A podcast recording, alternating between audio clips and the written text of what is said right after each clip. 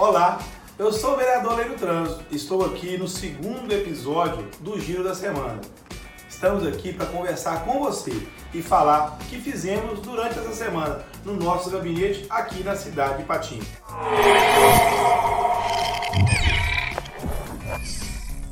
Na quarta-feira, nós tivemos o privilégio de participar, junto da nossa equipe, todo o governo municipal, da assinatura do contrato que vai dar início na construção da unidade básica de saúde do bairro Jardim Panorama. Era uma esperança daquela comunidade, um pedido que durava assim, há anos e agora sim vai sair do papel, levando uma qualidade melhor de atendimento de saúde às pessoas que moram naquela região. Quinta-feira, utilizando a nossa rede social, publicamos um aviso, um alerta, estimulando a você e alguém que você conhece, e aí vai o nosso alerta mais uma vez, que você pode falar para os seus amigos tomar a vacina contra a febre amarela. Na região sudeste e sul foi identificado macacos que estão contaminados com a febre amarela.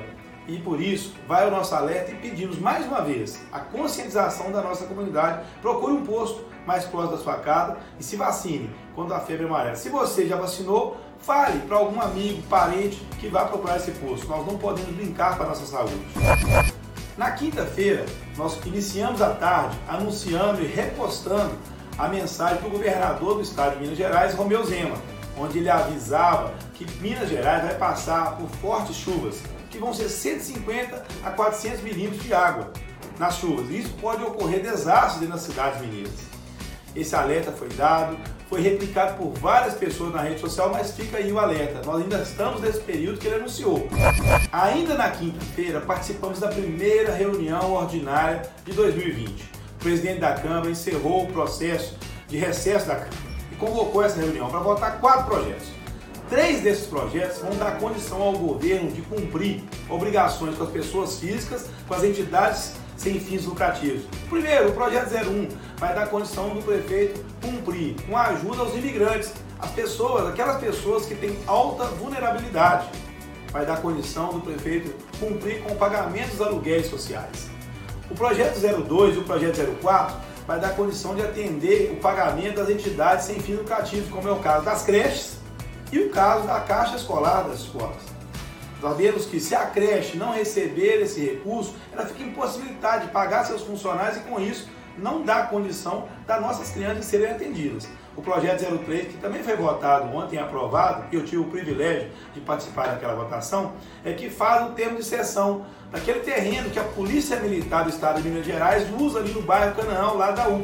Vai ser mais cinco anos, a Polícia Militar vai estar autorizada a usar aquele terreno, dando, melhorando, reforçando a segurança pública do nosso município, principalmente na região dos bairros Betânia, Vila Militar e Canaã e nos bairros vizinhos.